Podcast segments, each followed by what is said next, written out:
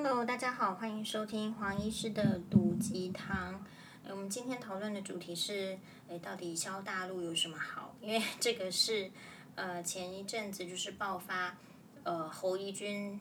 狠撕小三的风波之后呢，诶，其实大家最想要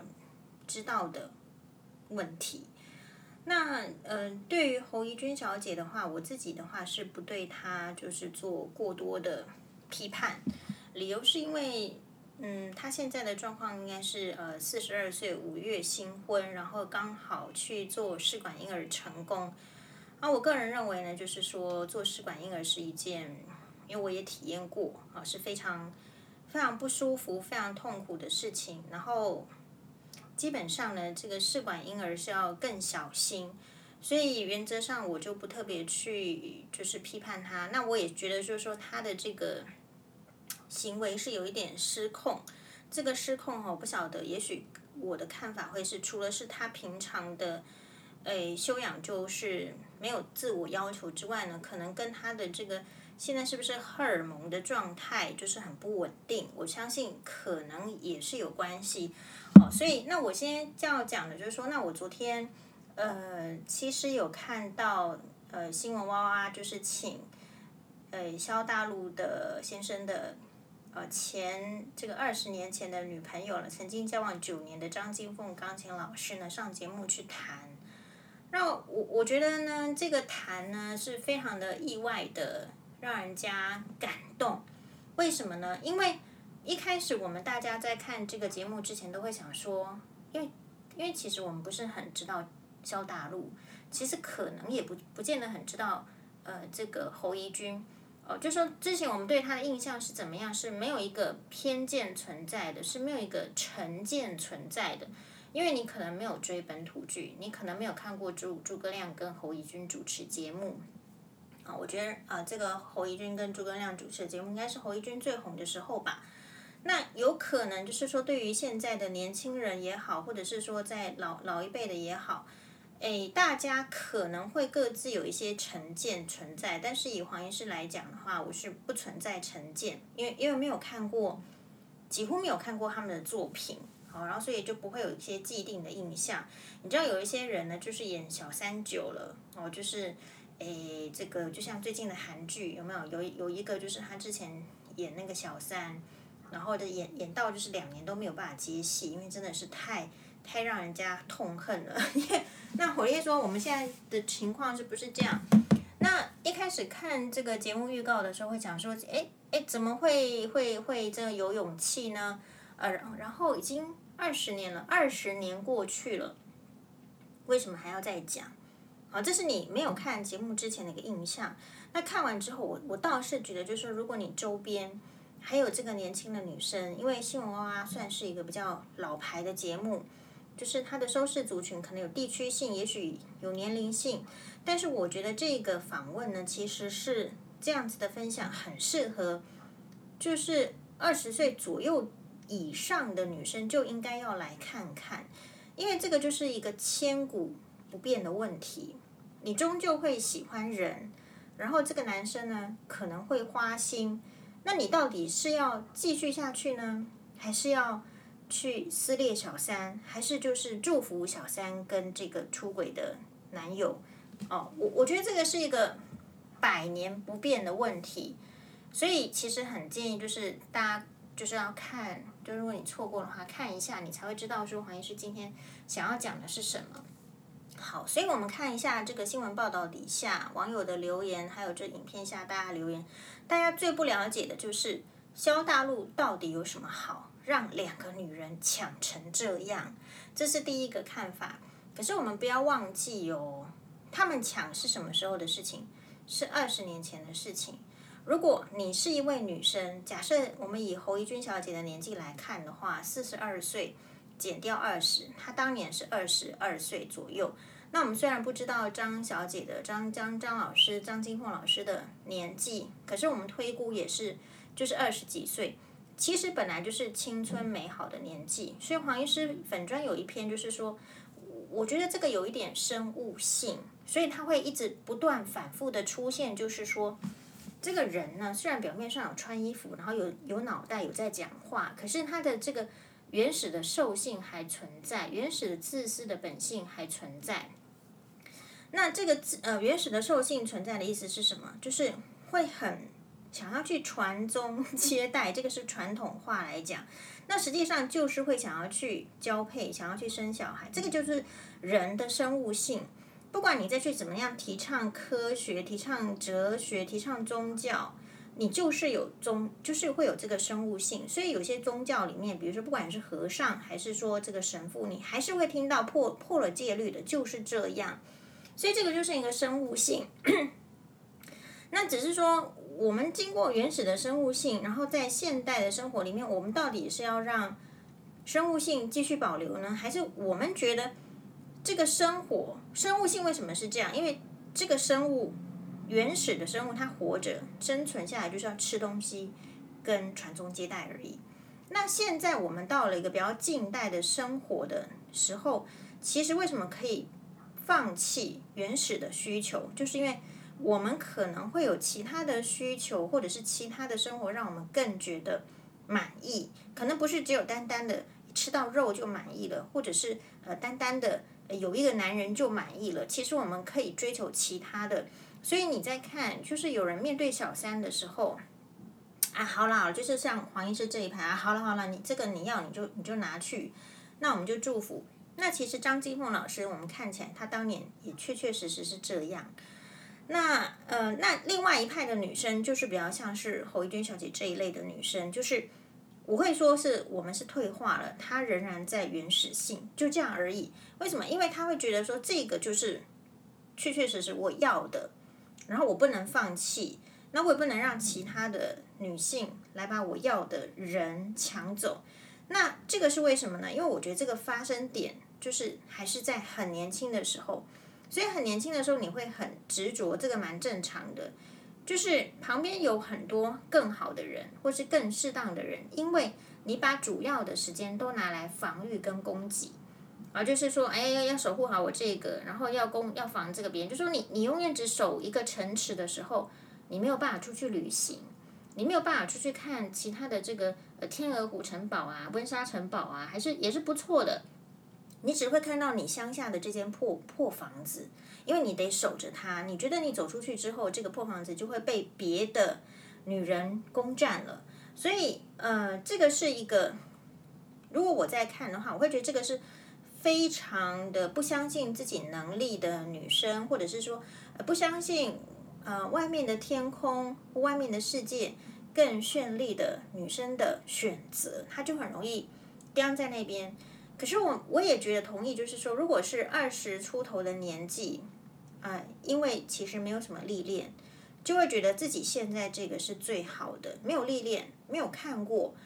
那所以就会产生这样子一个争夺。那只是说，我觉得这边会觉得，为什么说感动呢？是说，在这边我们真的说，哎，二十年的事情为什么可以再拿出来讲？然后是不疾不徐、侃侃而谈的。显然这些事情呢。在他的人生中，一直不断的被反复的淬炼，也就是说，可能被骚扰不是只有一次，所以他很去研究那个被骚扰的经验，然后一直反复的去审视自己的那种，哎，这个情绪，就是说，他今天能够这样子站在那个讲台里面，有这个机会给他。媒体有这个机会给他，他能这样讲，是因为在过去二十年，他也常常反复的自问自答，然后去沉淀情绪。所以为什么说这个节目是很值得很多女生，特别是年轻的女生看？是因为是这样。那好处是什么？好处是因为，嗯，就人生来讲，我们现在活在这个时间点，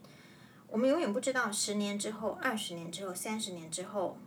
的自己。会因为自己的选择变成怎么样，所以我们就可以看到，刚好，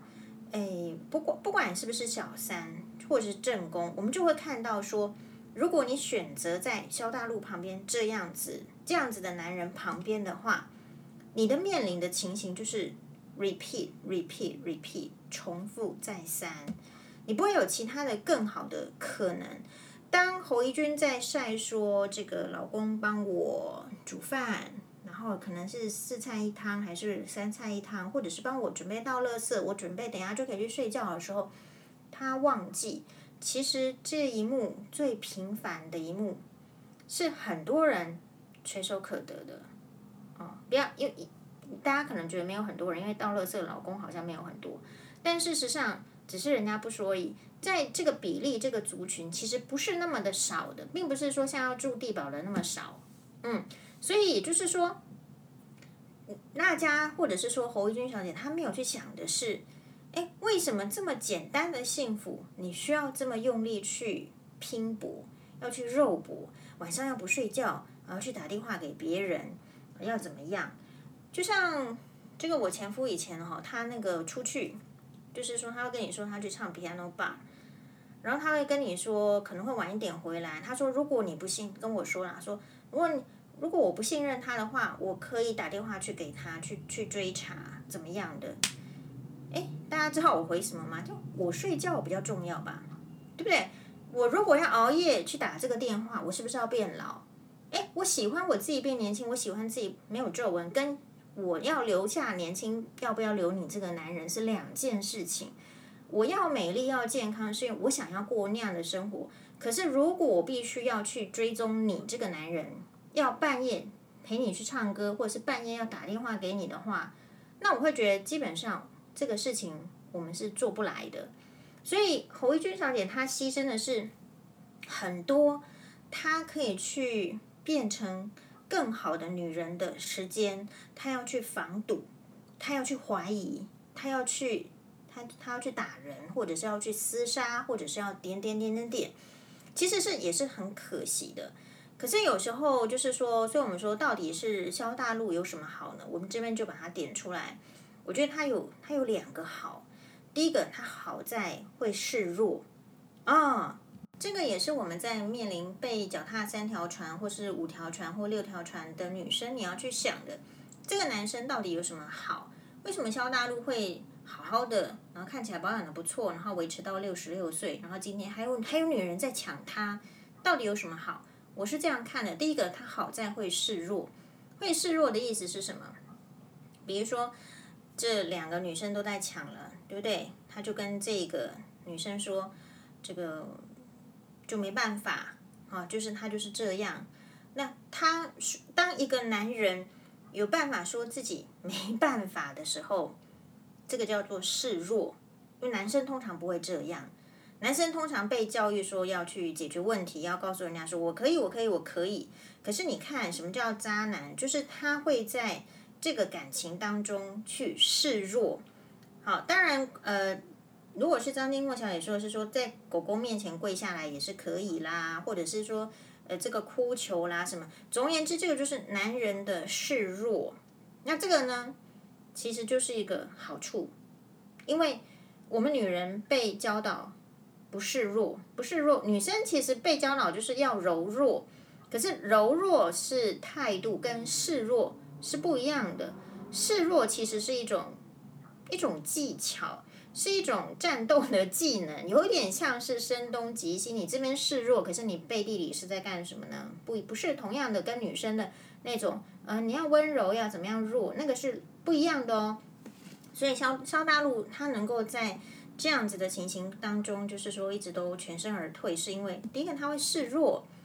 那他示弱之后呢，他会告诉女生说，其实这这不是我愿意的，我也没办法。好，那这样就激起了有为的女性，就是女生会觉得说啊，这个男生没办法，所以我应该要有办法哦。就说当这个男生示弱的时候，就会激起女生的保护心，或者是说哇，既然这个男生没有办法解决问题，是不是母性呢？还是说其他的感情呢？因为他不会解决问题，所以我要站出来帮忙解决问题。所以这个就是萧大陆的。好处啊，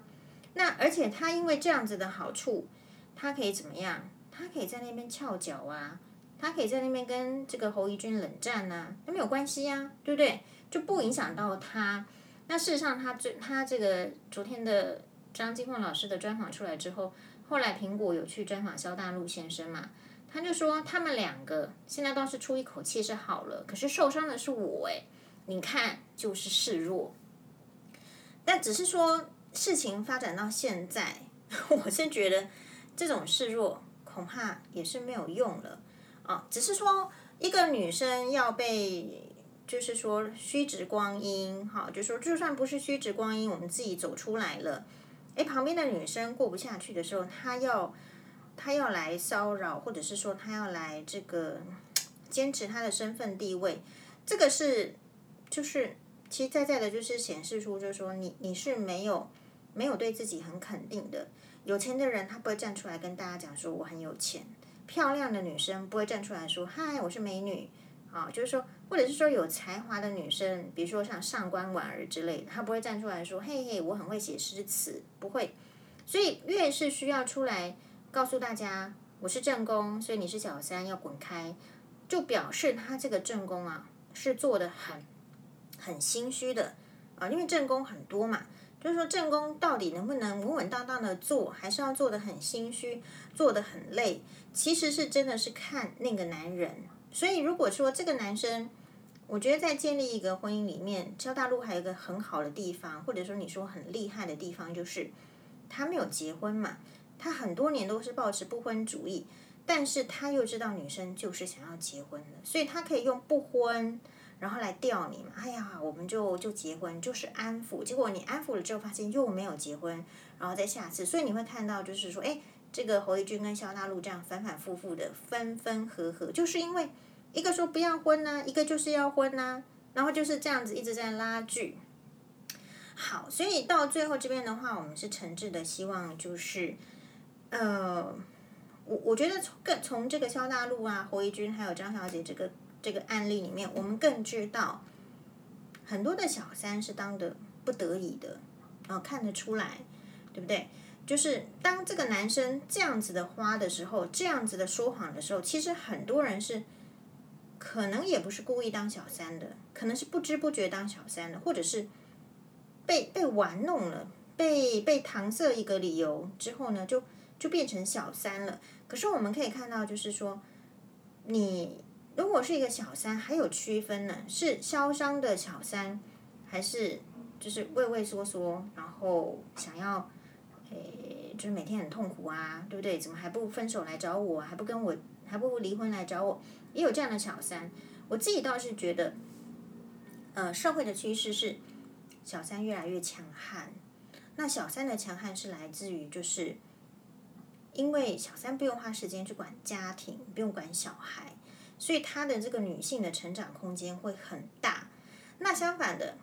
我们的老婆们，我们的正宫们是在家里，你在家里就有非常多的琐事，你几乎没有办法去思考要怎么成长，你几乎没有办法去思考说，哇，当这个侯怡君来攻击你 或是来骚扰你的时候，你怎么反应？所以为什么我说我称赞张金凤老师是说，他告诉我们他怎么反应这件事情很重要。如果你觉得你有受到冤屈的话，你必须要能够有能力、心情稳定的、组织条理的来为自己出声。你没有办法期望别人在混乱中、一团混乱中能够理解你什么。所以在希望别人理解你，或者是说站在你这边之前，你必须要先有能力站出来捍卫自己。那如果你是一个诚实的人，你比较容易捍卫自己，